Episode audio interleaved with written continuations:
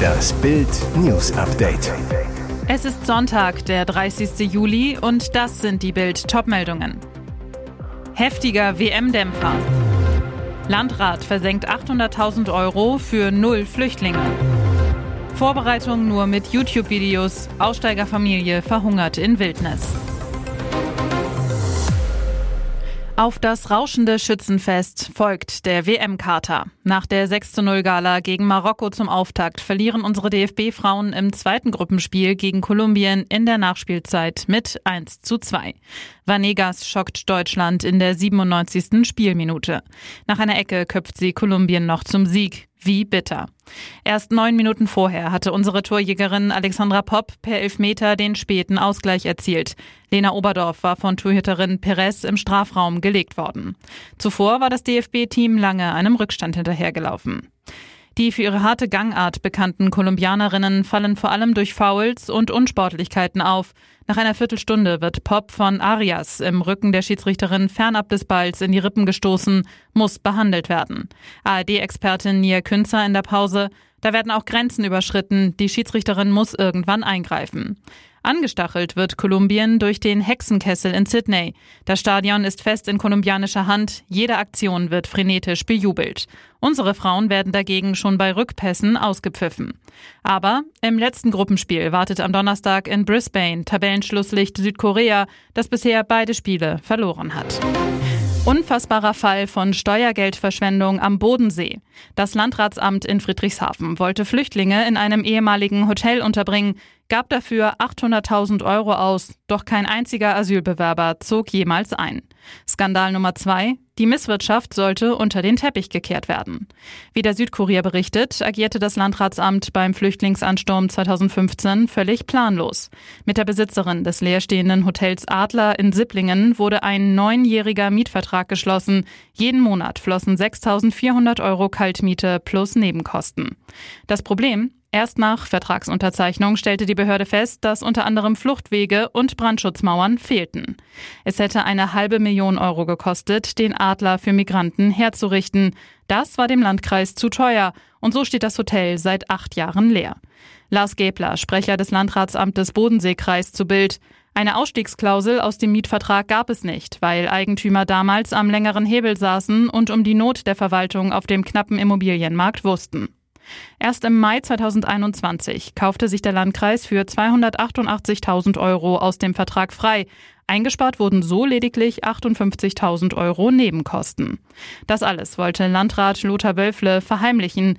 Mehrere Anfragen des Südkurier zu den Kosten des Flüchtlingsdeals wurden abgeblockt, ehe die Zeitung vors Verwaltungsgericht zog und der Landkreis zur Offenlegung gezwungen wurde. Derweil hat sich der verantwortliche Landrat Wölfle im Mai in den Ruhestand verabschiedet. Vom Leben als Selbstversorger hatten sie keine Ahnung. Trotzdem verließen zwei Frauen und ein Teenager Colorado Springs und starteten ein Leben fernab der Zivilisation.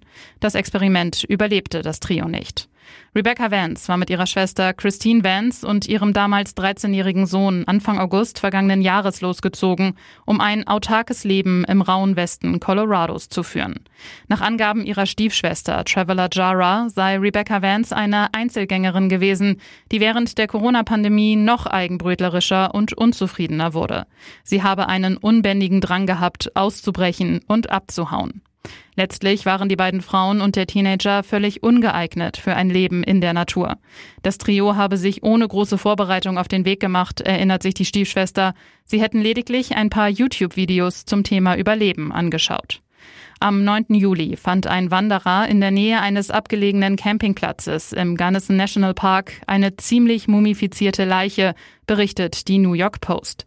Einen Tag später entdeckten die Behörden die beiden anderen Toten in einem blauen Zelt. Daneben leere Lebensmittelkanister und ein provisorischer Unterschlupf in dem abgelegenen Lager.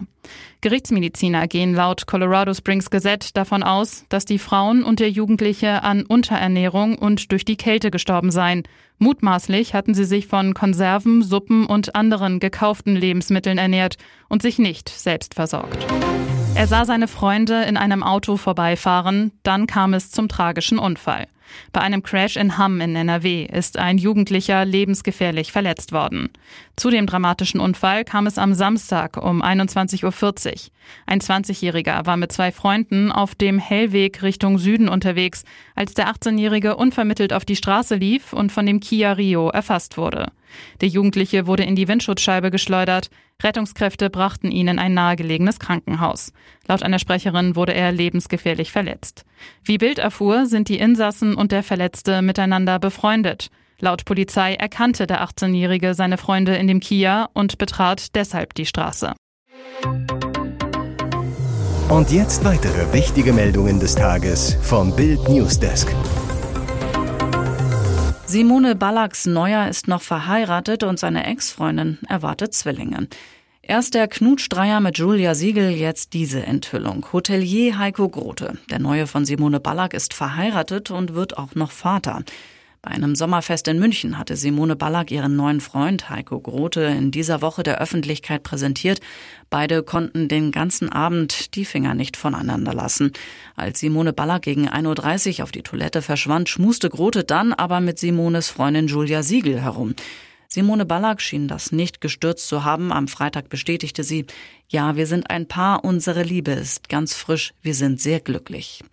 Ein potenzielles Problem bei Hotelier Heiko sind noch zwei andere Frauen im Spiel.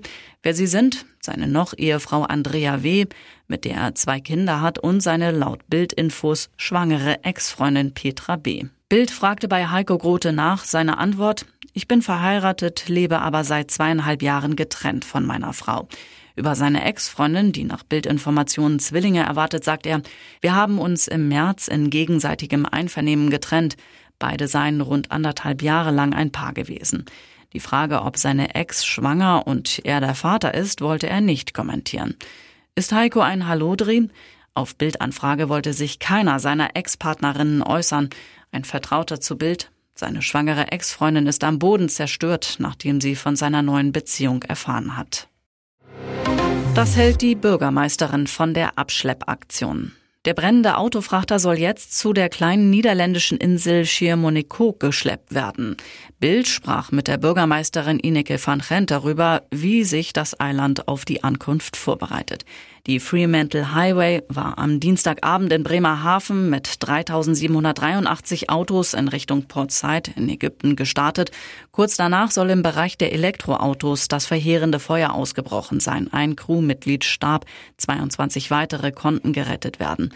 Ein Havariekommando versucht seit Tagen, ein Kentern des brennenden Schiffes zu verhindern, denn die geladenen 1600 Tonnen Schweröl und 200 Tonnen Schiffsdiesel an Bord könnten eine Umweltkatastrophe auslösen. Die Fremantle Highway soll zu einem provisorischen Ankerplatz 16 Kilometer nördlich der Insel Chimonikoog gebracht werden. Die Lage ist unverändert. Wir warten ab, was jetzt heute Abend geschieht, erklärte Inike van Gent, Bürgermeisterin von Schiermonnikoog. Aber das Schleppen des Schiffes hat noch nicht begonnen. Wann dies der Fall sein soll, darüber bin ich noch nicht informiert. Der neue Ort wurde aus Sicherheitsgründen gewählt, denn bisher lag der brennende Frachter genau zwischen zwei sehr stark befahrenen Schifffahrtsrouten von und nach Deutschland. Außerdem soll der neue Ankerplatz windgeschützter sein. Hier ist das Bild News Update. Und das ist heute auch noch hörenswert. Die Liebe einer Mutter ist das tiefste, ehrlichste Gefühl. Aus dieser innigen Zuneigung heraus zu ihren vier Söhnen, einer davon ist der beliebte TV-Star Thomas Heinze, machte Mareike Heinze vor bald 20 Jahren den wohl größten Fehler ihres Lebens, den sie heute bitterlich bereut. Im Gespräch mit Bild wirkt die Seniorin traurig. Ginge es nach meinen Söhnen Thomas und Dirk, müsste ich wohl ins Altersheim. Es geht ihnen nicht um mich und mein Wohl, sondern um mein Geld. Denn nur zwei ihrer vier Söhne, David und Christoph, würden sich an das halten, was sie einst der Mutter versprochen hätten, sich um die alte Dame zu kümmern und ihr einen friedlichen, selbstbestimmten Lebensabend in den eigenen vier Wänden zu ermöglichen. Als Mareikes Vater, der angesehene evangelische Theologe und Uniprofessor Fritz Maas 2005 im Alter von 95 Jahren starb, hinterließen er und seine Frau Elisabeth Maas ihrer Tochter ein ansehnliches Immobilienvermögen im Wert von gut einer Million Euro inklusive zweier Wohnungen und Seegrundstück in Brandenburg. Der Plan, den Mareike Heinze hat, klingt logisch und unkompliziert. Sie würde gern die beiden kleinen Wohnungen verkaufen, dazu das Seegrundstück und sich vom Erlös eine Dreizimmerwohnung kaufen.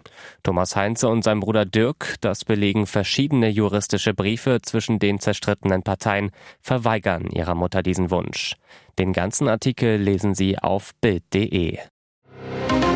Fehlstart für Hertha BSC. Der Absteiger vergeigt den Auftakt mit 0 zu 1 in Düsseldorf, liefert dabei insbesondere in der ersten Halbzeit eine ganz schwache Leistung ab.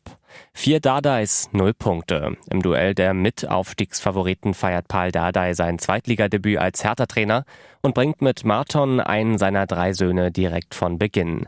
Palke und Benze sitzen zunächst auf der Bank. Ehefrau und Mutter Monika sieht die Pleite auf der Tribüne. Besonderheit, nach den Einwechslungen von Palke und Benze stehen die drei Dardai-Söhne gemeinsam auf dem Feld. Nur Punkte bringt es keine. Nach dem spektakulären Auftakt am Freitag zwischen dem HSV und Schalke ist die erste Halbzeit im ersten Topspiel der neuen Saison eine zum Vergessen. Erst nach der Pause nimmt die Partie an Fahrt auf und die Fortuna geht mit dem ersten Schuss auf das Tor aus dem Nichts in Führung. Düsseldorf bringt den Sieg über die Zeit und lässt die Dardai-Festspiele ohne Happy End enden.